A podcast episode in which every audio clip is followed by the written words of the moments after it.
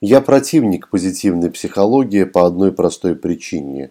Потому что представители этой профессии, этого направления все время говорят о каком-то движении вверх, о том, что нужно не останавливаться, идти вперед. И я считаю, что здесь есть абсолютно глобальное заблуждение. Дорога вверх не бесконечна. Не потому, что нет верха как такового. С точки зрения позитивщиков можно двигаться все выше и выше. Проблема в том, что а, поднимаясь вверх, человек теряет опору.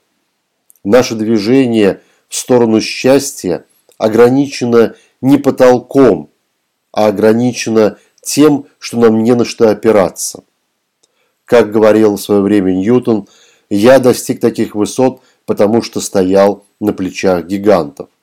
И здесь он не заблуждался, он был прав, он отдавал себе отчет в том, что для того, чтобы выстроить какую-то очень хорошую, гибкую и правильную жизнь и теорию, то э, необходимо учитывать все, что есть под тобою. То же самое происходит и в бизнесе. Вы не можете оторваться от потребителей. Есть емкость рынка, есть их потребителей, возможности. И даже если вы выведете на рынок абсолютно уникальный товар, это не значит, что его можно будет продавать бесконечно. То же самое и с хищниками. Хищники существуют только до тех пор, пока есть жертвы. Орлы живут на скалах, да, они высоко, но они не могут жить в космосе. Им нужно опираться на что-то. Им нужно выискивать маленьких мышек внизу. И кончаются мыши, кончаются и орлы. Кончаются планктон, кончаются киты.